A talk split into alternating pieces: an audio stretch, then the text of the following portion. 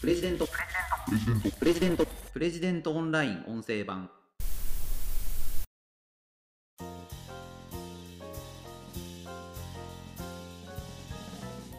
日本の企業にしか作れないものが iPhone にはたくさん入っています。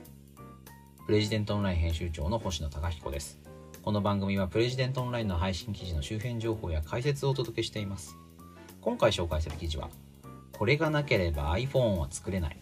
日本企業が世界シェアで圧倒するすごい電子部品という記事です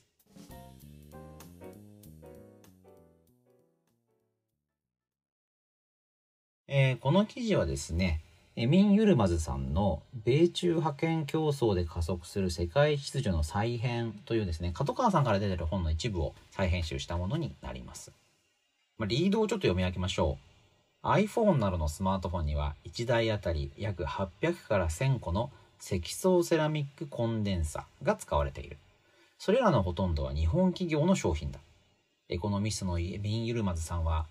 日本の半導体はかつて圧倒的な世界シェアを誇っていた。半導体そのものでは後退したが、MLCC 積層セラミックコンデンサのような関連部材では依然として大きな存在感があるというと積層セラミックコンデンサ。皆さんご存知ですかね？これがですねもう日本のメーカーまあしか作ってないっていうわけじゃないんですけれども圧倒的なシェアを持っているんですよね。まあこれ主な企業は村田製作所になるんですけれども、まあこれがだいたいスマートフォン1台あたり800から1000個使われているというふうに言われていま。あどういうものかっていうとですね、まあ 0.25×0.125mm っていうんで、まあすごい小さい部品なんですよね。ただまあ世界最大の静電容量を実現したというふうに言われていて、まあこれの電気を加えたり放出したりする電子部品なんですけども、まあ、電子機器の電圧を安定させたり、ノイズを取り除いたりするのに、まあ、不可欠な部品なんですね。まあ、携帯電話だけじゃなくて、車とかですね、あの、電子部、まあ、電子、電子部品の一つなんですけれども、そういったまあ電気で動くものには、まあ、あの、かなりたくさん使われていると。あの、まあ、半導体制御をするときに、まあ、非常に重要な部品になりますね。これがですね、結局、日本の企業なんですよね。で、なんで日本企業なのかというと、まあ、半導体というもので、日本が非常に高いシェアを持っていたから、まあ、そういう歴史的経緯から、この半導体関連の電子部品についても、依然として日本がシェアを誇っているということなんです。あの、残念ながらですね、半導体そのものでは日本のシェアというのは、まあ、かなり減ってしまいました。えっと、1990年当初ぐらいまでは、日本というのは半導体のシェアが世界トップで、世界の40%から50%が日本製だったというふうに言われています。ただね、その後、アメリカとかですね、あと台湾と韓国ですよね。そこからぐぐっと追いやられて、今日本の世界シェアというのは6%に過ぎません。まあちょっと寂しい感じもしますよね。で、あの、この記事の中ではまあそのことの歴史的経緯をまあちょっと振り返ってまして、まあアメリカのね、まあ、日米半導体協定なんていうような、まあある種その、まあ、外圧によってですね、かなり変わってしまったんだっていうようなことも言われてますし、まあ、その後ですね、韓国や台湾の新興メーカーというのが、まあ、大胆な投資を繰り返していって、まあ、日本のメーカーを追い抜いていくというようなことが起きていきます。半導体ってまあやっぱその先を見据えてどんどん投資をしていく必要があってですね、あの様子を見ていると、まあ、全く儲からなくなってしまうんですよね。ただ、その過大な投資が本当に、あの、元が取れるかというのが、これ先がなかなか見通せないものなので、まあちょっと日本企業が、まあある種成功にかこつけてですね、あぐらをかいていったところ、まあこう、ガーッと他の国にやられてしまったというような、まあ結構その、典型的な例なのかなという気がしますね。で、ただですね、あの、まあ、例えば新越化学工業のシリコンウェハーあと村田製作所の積層セラミックコンデンサーでこういう形で半導体関連の部材とか部品で世界的なシェアを維持しているものっていうのはいくつかあるんですよね。あの筆者のエミンさんエミン・ユルマズさんはこうした技術は日本産業界の宝だというふうに言っています。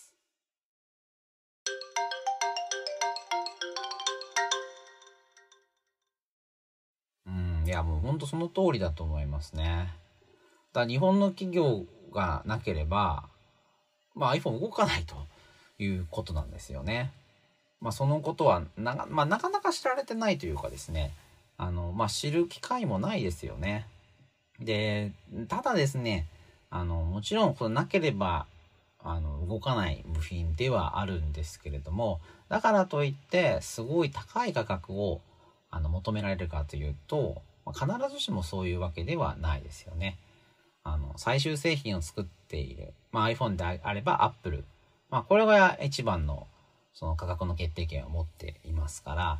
あのどうしても部品というのは最終製品の企業との、まあ、交渉の中ではそこまで強い立場というのは取れないということかなという気がします。まあだそうすると最終製品まで縦であの事業を貫いてやるというのが強いと、まあ、そういう言い方もありますよね。あの、アップルは実際 CPU を社内で独自に作っていたりしますし、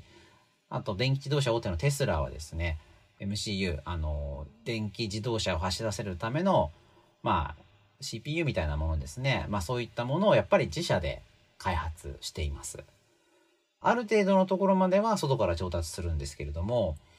これ中で作った方がより競争力があるということであれば、エンジニアを自社に抱え込んで、まあ、垂直統合と言いますけれども部品から最終製品まで全てのものを自社の中で作るというような流れもありますね。うーんだからこれは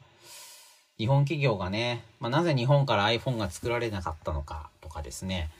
日本からなんでスティーブ・ジョブズが出ないのかなんて言われますけれどもまあなんか得意と不得意なのかなという気はしますけどもねあのトヨタ自動車あの世界一の自動車メーカーになりますけれどもトヨタというのもまあエンジン部分はね自社の中でもちろんやってますけれどもそれ以外に関しては基本的に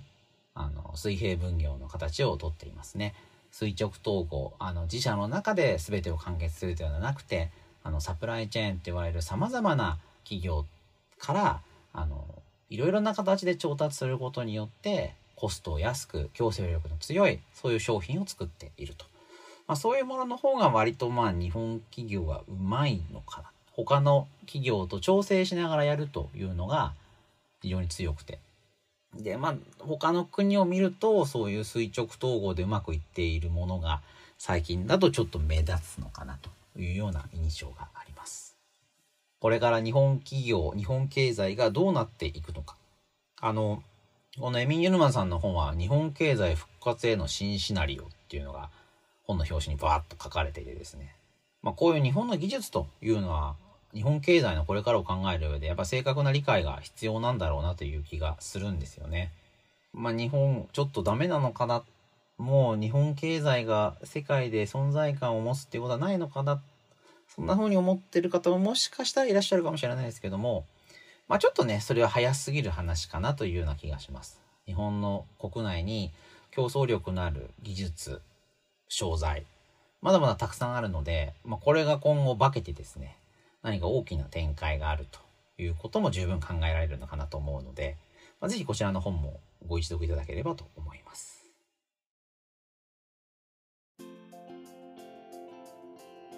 ということで今回はこれがなければ iPhone は作れない日本企業が世界シェアで圧倒するすごい電子部品という記事を紹介しました。それではまた次回お会いしましょう。プレジデントオンライン編集長の星野貴彦でした。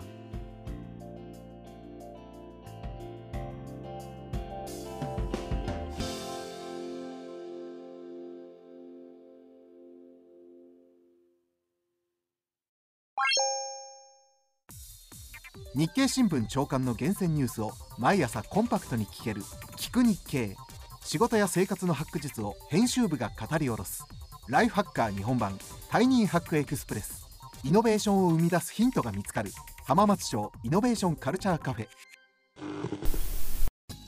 情報スキルキャリアアップ。今より一つ上のステージに行くビジネスニュースが聞き放題。オ